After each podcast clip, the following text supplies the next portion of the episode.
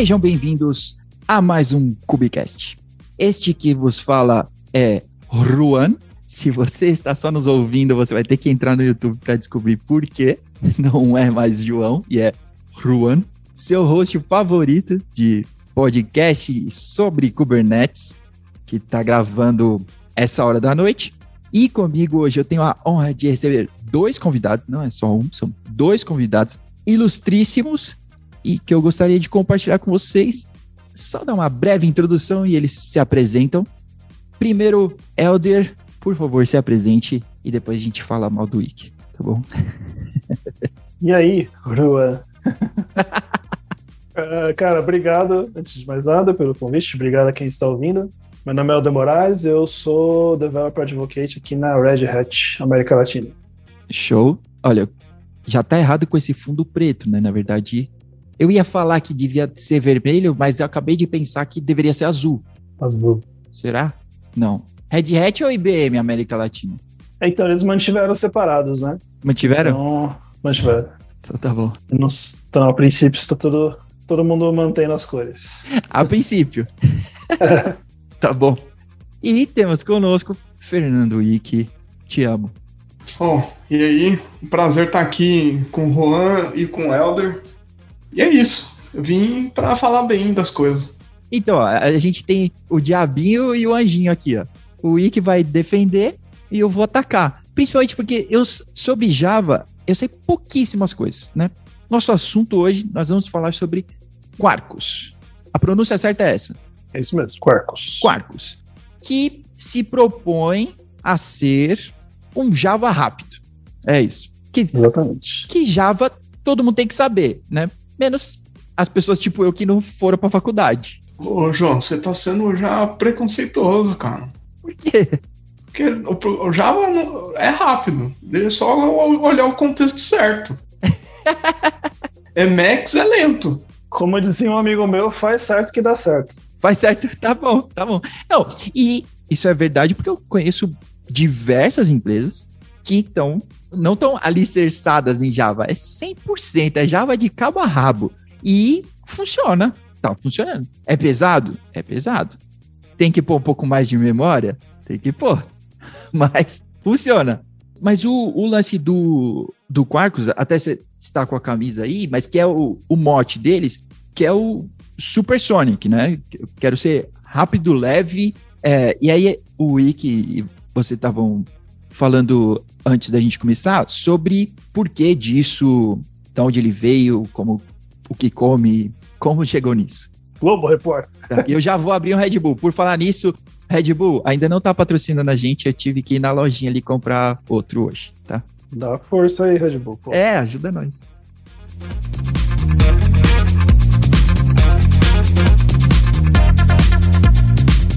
Então, vamos lá, cara. É assim, ó. De onde vem essa, essa, essa lenda, né, do Java ser lento, e etc. É, a linguagem Java em si, vamos pensar em linguagem, vamos pensar em JVM, que é um ambiente de execução. É, ele tem o maior throughput do mercado já há muito tempo. Então, assim, a linguagem em si, o ambiente de execução, ele era rápido, mas o problema é o seguinte, principalmente dos anos 2000 até meados aí de, quase já aqui na década de 2020, popularizou muito os application servers, né? Então começou lá com Java 2EE, que depois virou Java EE, que agora é Jakarta EE. E o application server em si, para você subir, é, não sei se vocês já tiveram essa oportunidade, né? Vamos dizer assim. É, e assim, eu já vi é, application server demorar 15 minutos para subir, porque de tanto de coisa que tinha ali rodando nele. E assim, ele é nativo, né? Se você baixar, não instalar nada, ele já vai levar ali, se sua máquina for boa, próximo de um minuto, talvez, vai, 20 segundos, se a máquina for muito boa tal. E aí, o que, que isso popularizou? Ah, mas esse negócio é Java, pô, Java é lento. Então ficou, nasceu um pouco desse, desse cenário. Uhum. Então, realmente tinha que concordar, pô, é verdade, se eu jogar uma aplicação Java no Application Server, para eu começar a acessar a aplicação, para eu poder mandar minha primeira requisição, eu vou ter que esperar um pouco. E às vezes a primeira requisição tem aquele tempo de que a gente falar que tinha que esquentar, né? Porque o, a máquina virtual Java ela melhora o desempenho à medida que você tem mais iterações da aplicação, né? Que é o Just-in-Time Compiler, né? Ele vai otimizando. Beleza, só que o que acontece? Quando a gente começou a distribuir demais as aplicações, né, principalmente com microserviços, com serverless, etc., meu, você não pode esperar um microserviço demorar cinco minutos, um minuto que seja para subir.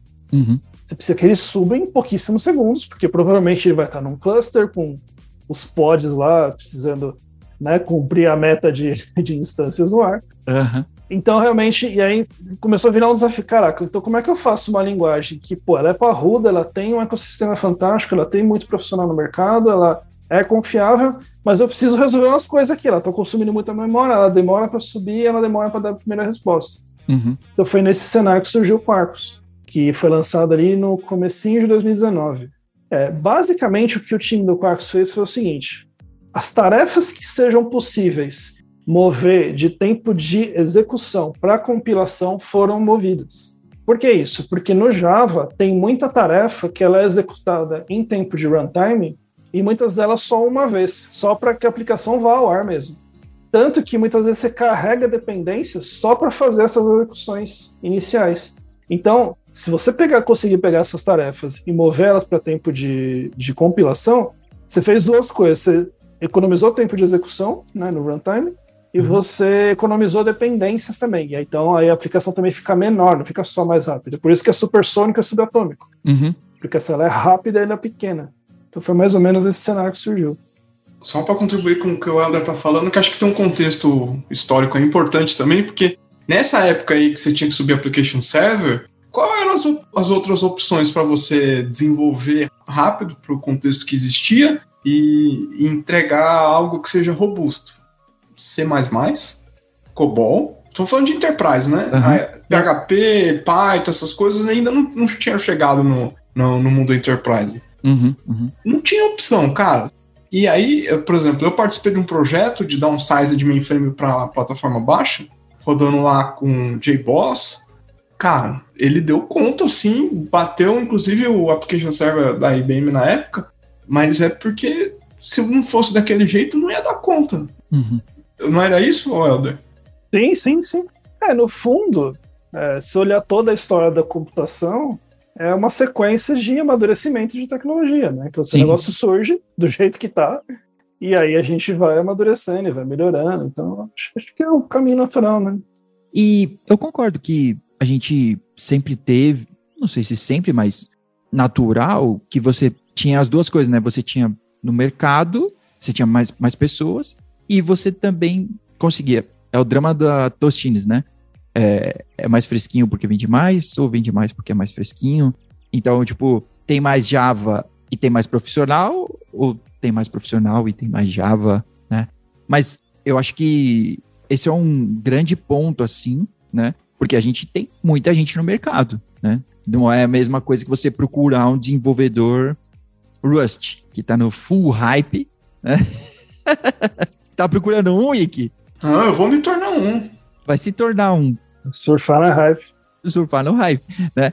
Mas que é, você tem, que eu acho que é uma, é uma dor no Enterprise, que você vai colocar para rodar uma coisa que, de repente, você não garante uma manutenção, né? E não garante que você vai ter profissionais à sua disposição, né? Para você poder contratar rápido, para você poder crescer o time e etc, né? Tá bom. Então, o que o objetivo, né, eu acho que da melhoria do, do Quarkus é se apresentar aí como o Java instantâneo, né? Porque é mais ou menos o esperado, né? Eu acho que instantâneo é uma palavra muito forte, nada nada vai ser instantâneo. Não dá para esperar isso, né? Acho que talvez para o Elder pode explicar um pouquinho como é que essa parte de mover de um lado para o outro, do tempo de execução para o tempo compilado ali, na hora que ele compila, se ele usa o grau VM, só funciona no grau VM, aí para explicar o que é o grau VM, ou uhum. é, em qualquer JVM funciona isso? Sim. Não, então, uh, boa essa pergunta porque tem bastante confusão nisso mesmo. Assim, o Quarkus, a, a forma com que eles fizeram para fazer esse, esse movimento, né, de trazer coisas de runtime para compile time, é feito dentro do próprio plugin que ele usa lá no Maven. Então, na hora que você faz o package da aplicação, ele já faz todo esse processo de, de criar os metadados ali já em tempo de compilação e executar o que for preciso, fazer as, algumas reflexões, etc. Isso vai funcionar em qualquer JVM. Tá? Então aí, aplicação Java normal, que a gente está acostumado. Ela só foi compilada de uma forma um pouco diferente. Agora, tem o tal do GraalVM, né? Assim, o GraalVM, galera, ele é um bilhão de coisas, tá? Ele tem um, framework lá dentro que é o Truffle, ele tem lá é, uma parte para você fazer execução poliglota, então você tem JavaScript, você tem é, Ruby, Python, enfim, um monte de outras linguagens, inclusive linguagem de baixo nível, né? C e, e qual que é outra? Enfim, tem mais uma linguagem de baixo nível também rodando dentro do, do GraalVM. Mas tem um cara dentro do GraalVM que é o compilador de imagens nativas. Esse cara, o Quarkus, usa ele se você quiser. Então, assim, se você baixar agora, você vai lá no site code.quarkus.io, cria uma aplicação, baixa, roda na sua máquina, ela vai subir mais ou menos, tá? De, é, depois de baixar lá as dependências do Maven e tudo, ela vai rodar tipo em 1.2, 1.5 segundos, né, para fazer a inicialização dela aqui na minha máquina, por exemplo. Aí eu posso pegar essa aplicação e aí compilar ela para um código nativo. O que, que é compilar para código nativo? Ele vai gerar um executável dessa aplicação, que no caso da minha máquina aqui, que é um Mac, ele vai rodar em qualquer Mac mesmo se esse Mac não tiver a máquina virtual Java, tá? Porque ele vai embarcar ali as dependências que ele precisa e vira um executável nativo. Esse executável nativo que subia em 1.2 segundos, quando eu executar ele aqui na minha máquina, ele sobe em 17 milissegundos, em 15 milissegundos, mais ou menos isso. Uhum. Tá? Então, assim, o GraalVM, ele não é a dependência, não é o que faz o Quarkus ficar rápido. Ele pode deixar a aplicação ainda mais rápida se você compilar ela para imaginativo. Tá. Então, pergunta de noob. Porque você disse que se você compilar ele dessa forma, vai rodar no seu Mac ou em qualquer Mac. Então você vai compilar ele lá no dia a dia, você vai compilar ele lá no seu CSD, né, para rodar no seu container. Uhum. E aí vai jogar ele para dentro do seu cluster lá e go, é isso. Isso aí, basicamente isso. Então, dá para você fazer o Quarkus nessas imagens igual você tem umas de Go assim que não tem nada, né? A imagem tem o executável da aplicação e é isso. É isso mesmo. Tipo rodando no, no Alpine, né? Que pequenininho. É, ou, é, ou tipo mesmo. menor, né? Tem umas de Go que não tem nada. Tem o executável e é só. É isso mesmo, ele vai gerar um arquivo, você pega esse um arquivo e faz o que você quiser com ele. Joga num container, joga em outra máquina, executar e beleza. Legal. É exatamente isso que ele faz. O, o, mas, Helder, aí não, não perde alguma vantagem de estar usando um JVM com estrutura de coletor de lixo e outras coisas que tem uma JVM. Tudo bem que rodar binário você tem suas vantagens de ser super rápido, mas a JVM também ela tem propriedades que ajudam muito as pessoas que estão desenvolvendo e o software. Sim, perde. Inclusive, é, eu costumo falar isso, né, nas palestras. Falo assim, pô, se é tão rápido, então por que, que a gente não faz tudo imaginativo, né, hoje, né? Isso é tão rápido assim. Uhum. Mas tem um porém mesmo aí. Quando você cria a imaginativa, ele vai embarcar as dependências e ele vai embarcar um negócio chamado Substrate VM. O que é o Substrate VM? Ele tem algumas funcionalidades muito básicas de uma JVM mesmo. Então ele vai ter um algo parecido com Garbage Collection, vai ter, enfim, funcionalidades bem básicas. Uhum. E aí esse aqui é o ponto, porque é o seguinte, lembra que eu falei lá no começo, né, que a máquina virtual Java ela tem o JIT, né, o Just in Time Compiler, que ele melhora a execução da sua aplicação ao longo do tempo. No, na imaginativa você não tem isso. Então, a execução inicial vai ser aquela ali, a velocidade ela vai ser sempre aquela, ela nunca vai melhorar, nunca vai ser alterada, porque tudo que era para ter sido feito já foi feito em tempo de compilação. Então, normalmente o que eu é, sugiro é o seguinte, ó, se você precisa de uma aplicação que suba mega rápido, que dê a primeira resposta super rápido e que vai morrer daí alguns segundos, imaginativa, show de bola. Uhum. Agora, se a sua aplicação é uma aplicação de ciclo de vida longo, né, um RP, sei lá, um microserviço que tem que estar o tempo todo ali no ar, não sei o quê, uhum. cara, vai de máquina virtual convencional, porque ainda é o melhor ambiente e você sabe que ele vai melhorar ao longo do tempo. Então, é, exatamente, que perde sim, então por isso que não é bala de prata, você não vai usar para tudo. Por enquanto, pelo menos, tá? É um projeto que a gente vê que o primeiro release candidate deles foi em 2018. Inclusive, na época eu estava na Oracle, eu participei bastante do projeto. Melhorou muito de lá para cá. No começo não funcionava nada de reflection em imaginativo. Hoje já funciona quase tudo. Né? As coisas ainda têm limitação, mas quase tudo já funciona. Então acredito que eles vão também melhorar essa questão de execução, mas eu também acho que tem um limite, porque a máquina virtual ela é um ambiente muito parrudo e assim, muito maduro, né? Uhum, então, sim. assim, não, não chegou em dois, três anos. Foram 25 anos para chegar no nível que está hoje, né? Então, acho que tem um pouco isso também. É, então, então seria legal para esse da imagem nativa, esse, esse formato, né? Seria legal para você rodar workers, por exemplo, né? Que aí você sobe um monte para serverless, para serverless, que você sobe um monte e você executa naquela hora, tipo, fez um abraço e é isso, né? É isso. Agora, coisas mais persistentes, né? É, a gente ainda. O tradicional ainda é o tradicional, né? É, eu, até eu lembro, eu gravei um podcast uma vez com o Adam Bean, né?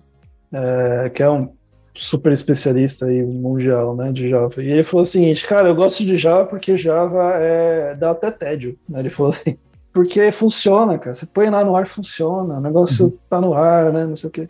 Então, é um pouco isso, assim, a máquina virtual, realmente ela é um ambiente já muito avançado. Então, assim, pode ser que surja algo que seja melhor, óbvio que pode, né? A gente está no mercado que, enfim, todo dia acontece alguma coisa. Uhum. Mas hoje, comparando esses dois caras, né, que é o nativo e a JVM, nesses, nessas diferenças de cenários, eles têm, cada um sobressai em um cenário. Uhum. E não tem, não tem bala de prata, né? Não tem, não tem. Para sua necessidade, né? Se a sua necessidade é o hype, Java não é o seu lugar.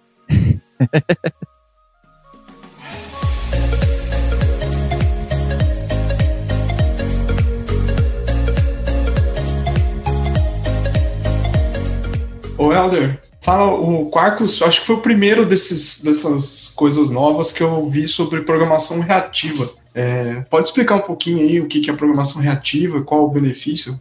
Uhum. É, na verdade tem, tem uns outros que até, o, se não me engano, o Micronaut já tinha algumas coisas antes, e o Quarkus, é, enfim, desde a primeira versão também tinha algumas coisas de reativa, mas ele meio que se completou agora, sei lá, coisa de um mês atrás, e saiu duas coisas que estavam faltando, que eram importantes para fechar esse mundinho de reativo, né? Que é o. Agora a gente tem o REST Easy Reactive, então a gente consegue fazer endpoints REST reativos, e também tem o Hibernate Reactive, então a gente também consegue trabalhar com acesso ao banco é, de forma reativa. O que basicamente, é, tem um colega meu aqui do time, ele fala um negócio que eu achei interessante. Ele falou, cara, a gente vive num mundo assíncrono, né? Então, assim, você é, vai no iFood, pede lá o seu pedido, o cara confirmou, você vai fazer outra coisa, você vai tomar banho, você vai arrumar a mesa, você vai fazer não sei o quê, e aí uma hora o pedido chega, né? Então, se a gente vive num mundo assíncrono, por que não? As nossas aplicações precisam, por que elas precisam ser síncronas, né? Que é o que a gente viveu durante muito tempo, né? Aquela, aquele paradigma bloqueante, né? Então, basicamente, em linhas gerais, o reativo é isso: é você mandar algum tipo de evento e aquele evento eventualmente vai né, ter uma resposta em relação a ele e você não vai bloquear a aplicação, bloquear o seu usuário na espera de que isso aconteça. E aí, para isso, você tem um paradigma um pouco diferente de programação, é, a sua infraestrutura às vezes vai ser diferente, hoje o pessoal usa, usa muito Kafka né, para uhum. fazer gestão de eventos, tudo. Então, é basicamente isso. Mas o Quarks, é, agora, ele realmente está, digamos, minimamente completo para nesse mundo aí de, de reativo também. Então, reativo é o event driven? Ou o contrário? Eu acho que podia falar que, é, tipo, nas outras linguagens de programação é o async await do, do, do Python, do Go, etc. É, não sei muito como faz no, em outras linguagens, mas no, no Java você tem o Completable Future, que é assíncrono, é, é basicamente isso. E o João tá deixando tudo pra mim, cara. Eu te chamei, cara, é, exatamente porque eu não sei nada de Java, a não ser piadas ruins. e... Faz uma, faz uma, faz uma piada. Não, as piadas ruins é que Java é pesado, é, que todo mundo tem que saber Java, menos pessoas que não fazem faculdade, tipo eu. Toda faculdade tem que ensinar Java, tá? É um recado para todas as faculdades aí. Até tem um, eu vi um curso esses dias aí que era de uma semana, um curso, treinamento, sei lá, né? Sobre Kubernetes e mais um monte de coisa. Poxa, achei uma semana pesada. Mas eu, por outro lado, eu vi de uma outra, de uma outra instituição, né? Que é um ano e meio. Um ano e meio para você aprender Kubernetes, Prometheus, Grafana e umas coisinhas extras ali. Mas eu acho que nem 8, nem 80, tá? nem uma semana, nem um ano e meio. Ô, ô Helder, como é que nesse contexto de, de reativo dentro do Quarks funciona a serialização. Você já comentou do, do REST, mas tem outras formas de fazer? Ele tem, ele tem compatibilidade com, inclusive ele, o Quarkus, assim, tudo que ele vai fazer fora vai, do, do pacote básico dele, né? Ele trabalha com extensões, né? Mais ou menos as dependentes. É que tem extensões que já vai trazer código pronto, que você, enfim, configura, etc. E aí ele tem extensões, é, por exemplo, para o próprio Kafka, que eu acabei de falar, né? Então, você consegue fazer esse tipo de, de integração também. Agora, é, parte de serialização, assim, ele trabalha num modelo muito mais sem estado, né? Eu nem sei se tem alguma coisa de estado mais, mais forte mesmo. Porque o própria, a própria questão do, do nativo, ele te restringe um pouco também é, alguns tipos de serialização. E isso é uma coisa importante, né? Embora o Quarkus ele não seja dependente do nativo, né, como eu falei já, é, só entra para dentro do, da plataforma aquilo que funciona no nativo.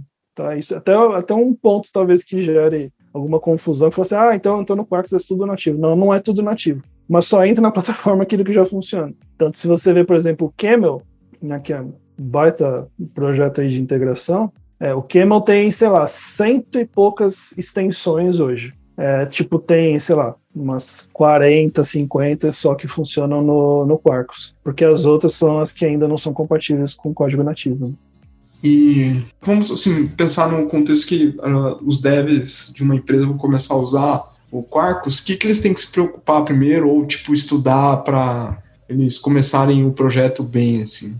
Cara, é assim, a curva de aprendizado para um programador Java ela é extremamente curta. Né? Eu costumo dar o um exemplo até que quando eu fui fazer a entrevista na Red Hat, é, eu estava passando lá no, pelas fases, né? E aí chegou uma fase que eles falaram o seguinte: ó, você vai precisar dar uma palestra. Né? Ah, tá bom. É, e aí, sobre o quê? Falou assim: ó, você pode escolher, só precisa ser algum produto Red Hat. Eu falei: bom, eu sou programador Java e o Quarkus está numa baita hype agora, né? principal hype da Red Hat de Java. Vou dar uma palestra de, de Quarkus, né? E assim, eu nunca tinha mexido, eu já tinha visto, acho que umas duas palestras, uma do Yanaga, uma do Rafael Benevides, que estava lá né? Ah, legal, vou dar uma palestra de, de, de, de Quarkus. Cara, eu aprendi numa tarde, assim, numa sentada em, sei lá, três horas eu tinha uma demo pronta e, e fiz um live coding na, na palestra do, que eu dei na entrevista de Quarkus. Então, assim, a gente tem dois grandes públicos, vamos pensar assim, se a gente pensa. Quem que está procurando o Quarkus hoje? A galera que programa Java e que quer, normalmente, via de regra, o pessoal está querendo ir para microserviços, está querendo ir para cloud, está querendo fazer coisa cloud native, o pessoal está procurando Quarkus. E nesse grupo, normalmente, você tem dois, dois grandes grupos. A galera de Spring, Spring, Spring Boot, etc. E a galera que está vindo de Java E, de Microprofile, etc. Se você está em um desses dois grupos, a sua curva de aprendizado no Quarkus era quase zero. Porque é o seguinte, o Quarkus implementa um monte de APIs do Spring e o Quarkus implementa todas as APIs do Microprofile. Então, por exemplo, eu que já tinha escrito um livro de Java E, eu estou no Microprofile desde o início do projeto, minha curva foi praticamente inexistente. Foi só realmente né, baixar o projeto e fazer o que eu queria fazer. É, então, se você é um programador Java Enterprise hoje, cara, é, é o que você está fazendo no dia a dia mesmo. Ver as extensões que existem. Então, você entra lá no site do Quarks, tem as extensões, meus, tem, sei lá, 200 extensões. É, tem lá tem as conexões com o banco, tem as integrações, tem os serviços de cloud onde já estão integrados, tem, meu, tem integração até com a Alexa, tudo. Então você vê lá que funciona e beleza, eu uso. Então, assim, não tem nada diferente do que você já faz que você vai ter que aprender, entendeu? Não vai ter que aprender nenhum paradigma novo, é, nada de outro mundo. É Java é, para Enterprise, basicamente. Posso fazer uma pergunta aqui, Iki? É, você citou o Spring aí, e eu ia perguntar se eles eram concorrentes aí, sei lá, porque Spring era que a galera tava tentando utilizar e já se sentia puta inovação, assim, né? É, uhum. Mas que, na minha opinião, sei lá, não, não parecia algo que tinha uma real mudança, né? Uhum. É, mas agora com o Quarkus, parece que as coisas realmente mudaram, assim, lá de baixo, né? É, então, eles têm alguma relação aí, o Spring e o Quarkus? Uhum. Olha só, por que, que o Spring é tão popular, né? Vamos, vamos começar por aí, talvez. É, se existia algum tipo de concorrência nisso, a gente teve uma grande lá atrás que foi entre o Spring e entre o Java. Né? Então, JVE, que, pô, especificação, né, o JCP por trás, né, o Java Community Process, toda um, né, uma governança para evoluir. E o Spring, na época, a galera só tocando terror, fazendo e lançando versão e não sei o que, tal, tal. É, e foi exatamente. Full startup. Um, é, total, total. Tipo, os caras, versão nova, ah, deu pau, solta outra e vamos que vamos. Só que o que aconteceu? Foi num tempo onde a evolução do Java estava bem lenta e aí o Spring chegou meio que atropelando. Então, assim, fato, isso é fato. Spring tem um domínio aí em termos de framework para Java Enterprise. Né? Então, até se for olhar em vaga de mercado, pô, provavelmente você vai achar muito mais vaga de, de Spring do que de Java. E aí, com a onda de microserviços, surgiu né, o Spring Boot, que também pegou carona nessa, nessa onda e foi uh, também comeu esse mercado. Que a gente tem o Microprofile, que foi o equivalente, né? que é o filhinho do Java voltado para microserviço, que também tem especificação, tal, etc. Então, teoricamente, quem concorreria seria o Microprofile com o Spring Boot. Quando surgiu o Quarkus, o Quarkus falou o seguinte: olha, nós não somos uma implementação de Spring Boot, nós não somos uma implementação de Microprofile, mas nós temos, né, a princípio temos uma implementação de Microprofile e implementamos também as APIs de Spring Boot. Ou seja, se você é um desenvolvedor seja Microprofile, seja Spring Boot, você pode usar Quarkus, entendeu? É, então, assim, não, não vejo muito nesse lado de concorrência. Pode até ter mercado, tá? enfim, né? Tem os, sempre tem os vendors, né, por trás de cada marca, mas o fato é que o cara que programa em qualquer um desses mundos e quiser usar Quarkus, ele consegue porque as APIs estão implementadas. E aí ele consegue, sei lá, só compilar dessa nova forma e tirar o proveito do, do Quarkus, do que ele já tinha. Tipo, já, ah, já tinha uns, umas coisinhas escritas aqui em Spring uhum. e. Ah, coisa pequena, sei lá. Comecei um projeto em Spring Boot, tô escutando o Cubicast e, e descobri que Quarkus é top. Então vou cara, para tudo, vamos virar para Quarkus. Não, é. Ah, já posso tirar algum, pelo menos um lab, posso tirar algum proveito já rápido, sei lá. É uma ótima pergunta, porque é o seguinte: é, se o que você fez no Spring existe a extensão no Quarkus, você migra ipsiliteris, funciona e funciona otimizado. Uhum. Agora você fala assim, pô, tem um pedaço aqui do meu projeto que eu fui lá no site do Quarkus, a extensão não existe ainda. Você pode trazer essa biblioteca e usar com o Quarkus e ela funcionar? Sim, você vai trazer, ela vai funcionar. Mas ela não está otimizada. Todo aquele processo que eu falei de mover o runtime para acompanhar, tá, isso não está feito para essa biblioteca que você trouxe. Então ela vai funcionar da mesma forma que ela funcionava no Spring Boot. Uhum. Esse é um ponto interessante, né? Porque assim, não é que Quarkus roda Spring, é que Quarkus implementa as APIs do Spring. Uhum. Só que por dentro é outro código, não é código Spring. Né? Ele só te dá uma API e fala assim: ó, você está acostumado então a usar essa anotação do Spring? Então toma aqui essa anotação e por baixo dos panos eu vou fazer aqui outra coisa. Entendeu? Entendi. Porque aí fica. Daquilo que estiver pronto, fica transparente para você migrar. Sim. Uhum. E que eu queria até pontuar, abrir um parênteses aqui, né? Que até eu olhei pro wiki aqui do Ipsilitris. Tá? Aí tem que ter uma certa cultura para poder acompanhar aí? ah, é. Gentileza, gentileza.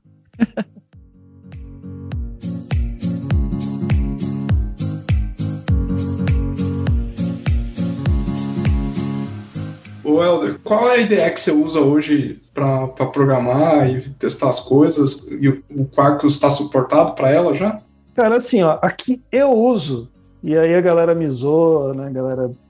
Eu sou, sofro bullying por causa disso. Eu gosto de NetBeans, tá? Desculpa, né, quem estiver me ouvindo, eu gosto de NetBeans. É bem old school, mas assim, realmente gosto. Putz, sou super produtivo nela, para mim ela performa super bem, ela me atende tudo que eu preciso. Então, mas eu faço, ainda mais agora, né, com o tudo trancado em casa, eu faço muito evento online e minhas palestras normalmente têm live coding. Nesse ponto, o NetBeans ele fica bem pesado, tá? Então, assim, para eu fazer eventos online, live coding, etc., demonstrações, eu uso o VS Code. E aí, no VS Code, é, existe o plugin, o plugin mais usado para Java no VS Code é um plugin da Red Hat, tá? Se você pesquisar lá os plugins, o que você vai ver lá que tem milhões de acessos lá, é um da Red Hat. E tem um plugin específico do Quarkus mesmo, tá? Que aí ele tem alguns snippets lá, enfim, ele facilita um pouco a sua vida. Então, no VS Code tem essa integração bacana já de Quarkus. E a ideia que a galera adora, né, que é o IntelliJ, geralmente quem me zoa por causa do NetBeans é usuário de IntelliJ, é, também tem o plugin do Quarkus para IntelliJ, então também está super integrado. Tá? Então, é, é esse, esses dois grandes aí, né, que é o, o, Eu acho, eu não tenho certeza de Eclipse.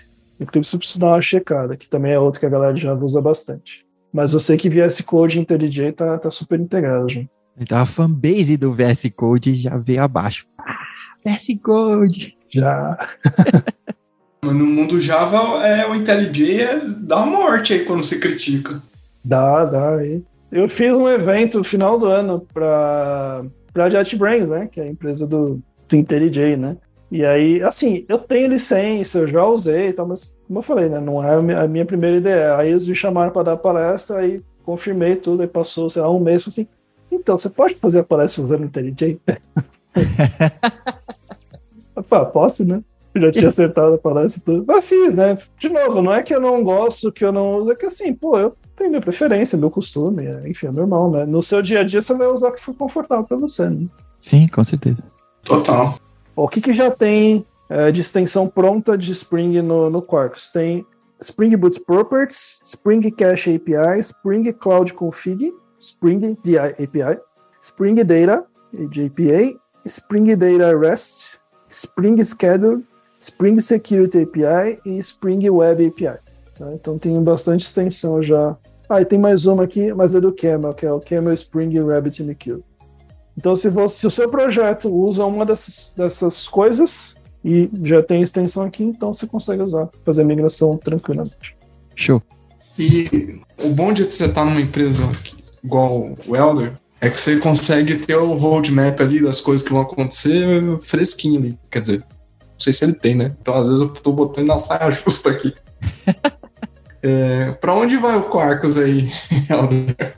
Roadmap, aí você me pegou mesmo. é, mas eu sei o seguinte, realmente de, de futuro eu não, não tenho muita noção do que está acontecendo, mas o que que tá, o que que eu tenho visto, né? Porque, vai, ano passado eu fiz quase 70 palestras ao longo do ano, e foram provavelmente uns 60, 70% disso foi sobre quarks. É, e aí, cara, é assim, se eu fizer uma palestra hoje e eu fizer uma palestra amanhã, se eu não rodar a demo antes de começar a palestra, eu corro um grande risco de começar a descer dependência de e-mail na hora que eu estou rodando minha demo.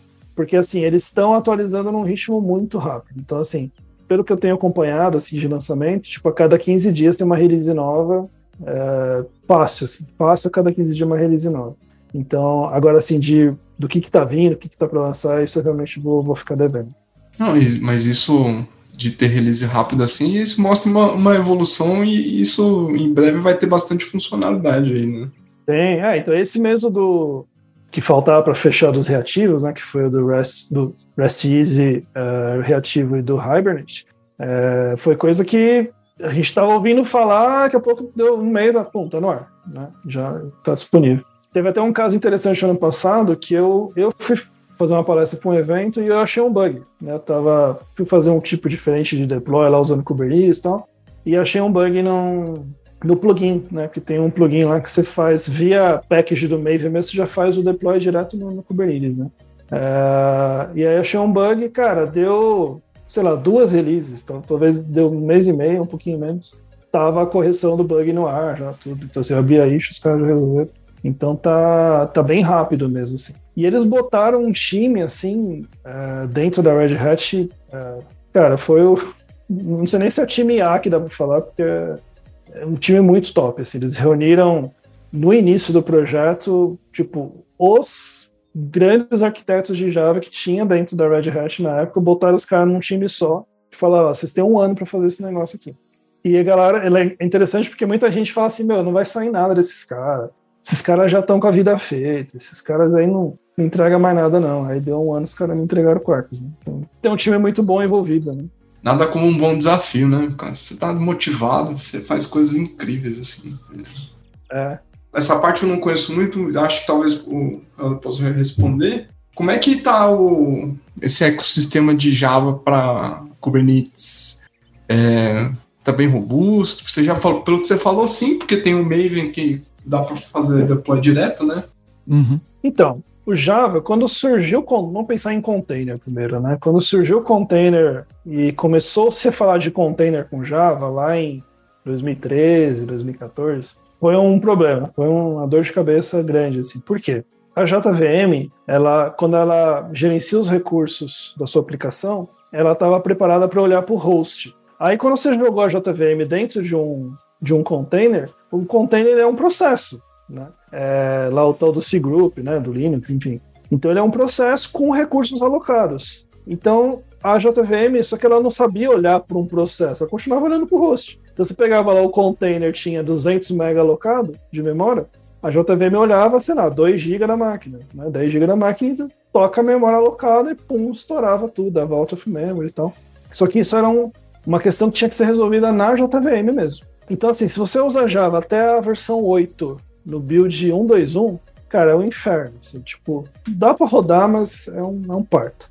Aí a partir de builds acima do 8 e a partir do 9 começaram a melhorar. É, a gente disse que a versão mínima, se você puder, né, para usar Java com container, seria na 11. Então na 11 você consegue rodar bem, gerencia bem memória e tal. É, todos os recursos, né, memória, disco, rede, processamento, enfim. Eles melhoraram muito isso e a cada nova. Agora que a gente tem Java a cada seis meses, né, sendo atualizado, desde 2019, então eles estão. Né, tudo que está sendo atualizado vem vindo bem rápido. Agora, pensando nesse mundo de Kubernetes, então, assim, a JVM melhorou muito né, nesse sentido, então, por estar tá melhor, rodando melhor dentro de containers, ela roda melhor também, acaba dentro do Kubernetes. E o Quarkus veio também dar um boost nisso com essas integrações, né? Então, assim, você tem a extensão de Kubernetes, de Kubernetes Client, que faz o que eu te falei. Eu, faço um packaging, ele já me gera os meus YAMLs com deploy, com os endpoints de, de health check, do que eu precisar na minha aplicação já está tudo pronto. Se eu quiser, não preciso nem passar pela fase de gerar o arquivo. No próprio package, eu já mando ele fazer o deploy. Se eu estiver conectado, ele já faz o deploy direto. Já cria os pods, serviço, load balance, ele faz tudo. É, então, é isso aí, aí já é o próprio Quarkus mesmo te dando um pouco mais de possibilidades, né? E também agora saiu... Ontem saiu o Java 17, né? Mas no Java 16 saiu o, uma atualização da JVM que é o Flight Record Streams então, assim, o Flight Record é uma funcionalidade da JVM para você fazer monitoramento da JVM mesmo. E agora eles criaram um stream disso. Então você consegue plugar lá uma ferramenta de monitoria dentro do seu cluster e pegar o stream da JVM que está lá dentro do seu container e conseguir monitorar ela. Então tá, tá realmente ficando é, muito parrudo, né? Aí nem precisa de galera, gente como o João para manter esse negócio, de tão robusto que tá. Não, pô, tem que o João, o João tem que participar disso, pô. Eu vou só ficar no podcast aqui. É minha nova profissão. O Flow Podcast será o meu destino.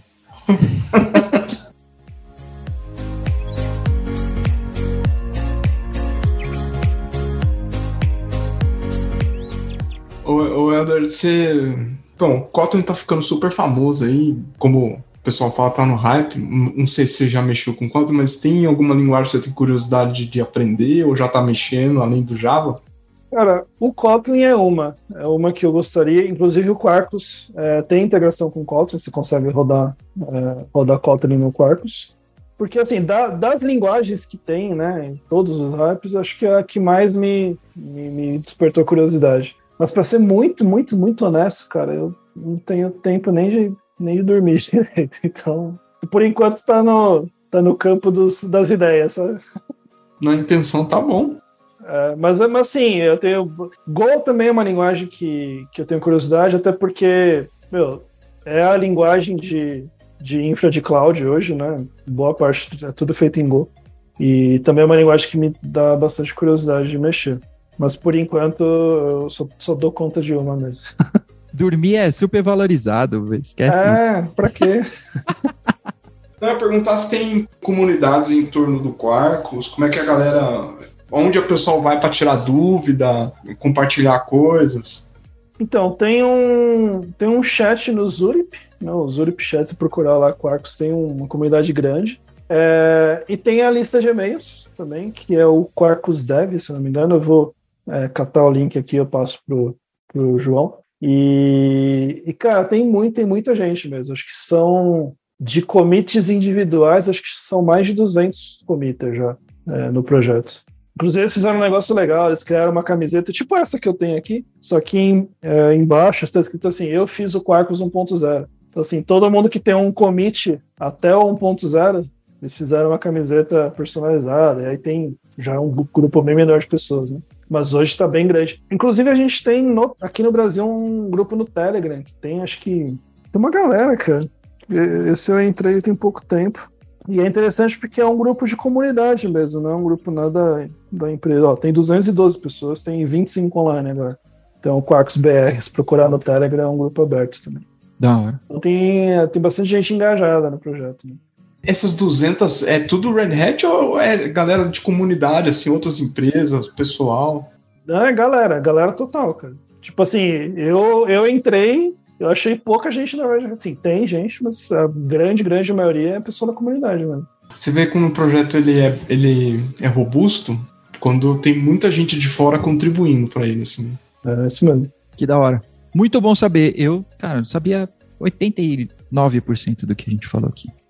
Pra ser mais exato, 89,5%. então, por falar, a gente tava falando em dormir, ser super valorizado, né? E que aprender outras linguagens. É, tecnologia é super valorizado. Trabalho é super valorizado. Então. Pagar conta é super valorizado, né? Isso, cara. Boleto. Meus boletos são super valorizados. é. Justo. Então, por falar nisso, recomendações da semana. Vamos recomendar coisas para as horas vagas, né, que estão cada vez mais escassas. Não sei na vida de vocês, mas na minha, cada vez menos elas existem. Não sei o que está acontecendo. Tem alguém roubando minhas horas. Então, ó, Elder, se você quiser começar, você que eu, como nosso convidado, o Wiki já é de casa. Pode ser. Então, a, a noite aqui em casa, eu e minha esposa, a gente tenta, tenta, né, toda noite assistir alguma série, né? E aí, no momento, a gente está assistindo o Gambito da Rainha. E eu tava até falando aqui offline, porque é legal, porque normalmente as séries que a gente vê à noite, assim, a gente não deixa minha filha ver, porque às vezes tem algum conteúdo adulto e tal. Mas essa é uma que, tirando uma outra cena que a gente fala pra ela virar, virar pro outro lado, dá pra ela assistir. E ela tá louca pra jogar xadrez, ela tem sete anos, né? Então eu tô pra comprar um, um tabuleiro legalzinho aqui pra ela, pra gente aprender a jogar, pra ensinar ela a jogar, né? A gente tá assistindo o Gambito da Rainha e a gente tá terminando de ver o This Is Us também, que tinha parado é, quando começou a pandemia, né? Eles tinham parado as filmagens. E agora eles retomaram no final do ano, então conforme estão lançando os episódios, a gente tá vendo aí. Da hora. Eu vi uma pesquisa que mostrou. É, eu acho que a pesquisa era tipo o efeito Netflix, né? Que mostrava as pesquisas no Google sobre xadrez. Sim, explodiu. Lançou os cambitos da rainha, pá! Arregaçou. Tipo, todo mundo maratonou e foi aprender a jogar xadrez. É isso. Tem um jogo online aí que explodiu a quantidade de membros assinantes, sabe? O negócio realmente tomou um efeito absurdo, assim. Bem interessante mesmo. Eu gostei bastante da série, achei Série bem é legal. É legal. É bem Eu achei que a legal, mina mandou legal. bem pra caramba, assim, né? E eu gostei, não tem enrolação. Ah, vamos à série aqui, tem um arco legal e é isso. Não, bem bacana mesmo. Bem da hora. Ike, compartilhe. Pô, eu tô assistindo um, um documentário, até fui pegar aqui, chamado Tesouro Perdido dos Maias. Que o apresentador, ele tem uma prótese na perna e ele tá lá no meio do México, Guatemala, entrando na mata. É muito massa. E eles usam o, o mesmo esquema que o, a Tesla usa para identificar os objetos na, na, na rua e as pessoas e tal, para mapear o, terreno para descobrir onde estão as construções maia. É muito louco, cara. É muito legal. Qual é o nome? Lost Treasures of the Maya. Eu imagino que em português tá os segredos, os tesouros perdidos dos maias. É bem legal. Tá onde isso? Tá na- no Disney Plus. Disney Plus. É que todo mundo assinou pra assistir WandaVision. Acabou, a gente pode assistir isso. Eu assinei para assistir Star Wars. É, eu assinei pra assistir Frozen, cara, porque minha filha perdeu É. Frozen. é justo. E por falar nisso, eu queria aproveitar e mandar um recado pro pessoal do Disney Plus, que vocês lançam, lançaram o filme lá, o trailer Raya, sei lá o nome do filme, e custa 50 pau. Deu em casa, deu briga, viu? Não achei justo. Não achei justo, não achei justo. Paguei 250 pau no negócio e aí o filme custa outros 50. É, aí não dá, né? Me senti, senti que isso foi super valorizado novamente. Como os boletos. É, como os boletos. Mais um boleto. Porra. A minha recomendação tá no Netflix, tá fácil, tá? Usa aquela conta que você compartilha com seu amigo, que o Netflix tá doido pra achar um jeito de pegar a gente. Então, já aviso pros com quem eu compartilho aí, se prepara. Mas a minha recomendação é Last Chance You, né? Eu descobri depois que são várias séries, tá? Mas essa que eu tô recomendando, que eu, a que eu já assisti, é sobre basquete. Last Chance You Basquete. Se eu não me engano, oito episódios, tá? É bem legal, acompanha um time de basquete juvenil ali, todo mundo 18, 20 anos, tá? É, mas que é a última chance dos caras de ir para a primeira divisão, ir para faculdade ou não. ou tipo, ser ninguém, né? É meio isso, tipo, ou você vai dar certo ou nada, você, você vai morrer. Parece que é esse, né? É o lance da escola americana e tudo. Mas eu gostei muito, cara. Gostei muito porque é igual Star Trek. É, tá no espaço, é só uma desculpa. O basquete é só uma desculpa. Na verdade, tá falando sobre as pessoas, sobre o drama de cada um, é, sobre a vida de cada um. Então é, é sobre as pessoas, tá? E eu, eu gostei bastante por, porque tem vários perfis de pessoas e você, pelo menos eu, eu consigo me fazer uma autoavaliação, assistir ali, tipo, sei lá, assistindo uma boa e não ser mais uma bobagem que eu tô ocupando a cabeça. É mais ou menos o que eu faço nas horas vagas. Mas é, gostei bastante. Tem uma, tem uma mensagem assim. Então, se você. Agora eu vou aparecer, youtuber. Se você assistir até o final da série, depois me, me fala o que você achou. Porque essa do basquete me surpreendeu. Então, se você assistir, me, me escreve lá no Twitter depois. Que foi bem da hora. Boa, marquei aqui. Last Chance You, Boa. basquete. Aliás, você falou de basquete, eu lembrei de uma, que é aquela o último lance, acho que é aquela do Michael Jordan. Ah, último lance. A última dança. A última dança, isso, The Last Dance, exatamente. É. Eu tô assistindo, essa eu comecei domingo, só que só, como só eu gosto de basquete, eu tô assistindo sozinho. Mas essa é legal também. Eu nem sou fã de basquete. Eu gosto, apesar de ter, né, a gente até falou disso no Twitter aí, né, que, a gente, que eu recomendei Moneyball e é, é da hora. Eu assisto vários, mas eu nem sou o esportista, que ele conhece, sabe? Sou sedentário ativo. Então, não, como é a camiseta, é, sou fitness assintomático. Ótimo. Muito bom. Adorei. Vou, vou adotar, vou adotar isso. Muito bom.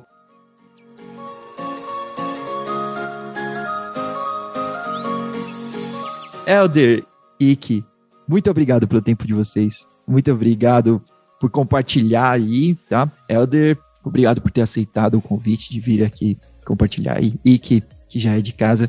A gente vai fazer uma fusão dos nossos podcasts um dia. e aí a gente bate o flow, com certeza. Boa. Obrigado, obrigado pelo convite, obrigado pelo seu, pela oportunidade. Valeu, valeu. Muito obrigado. Um abraço, pessoal, e a gente se vê no próximo episódio. Valeu, galera. Valeu.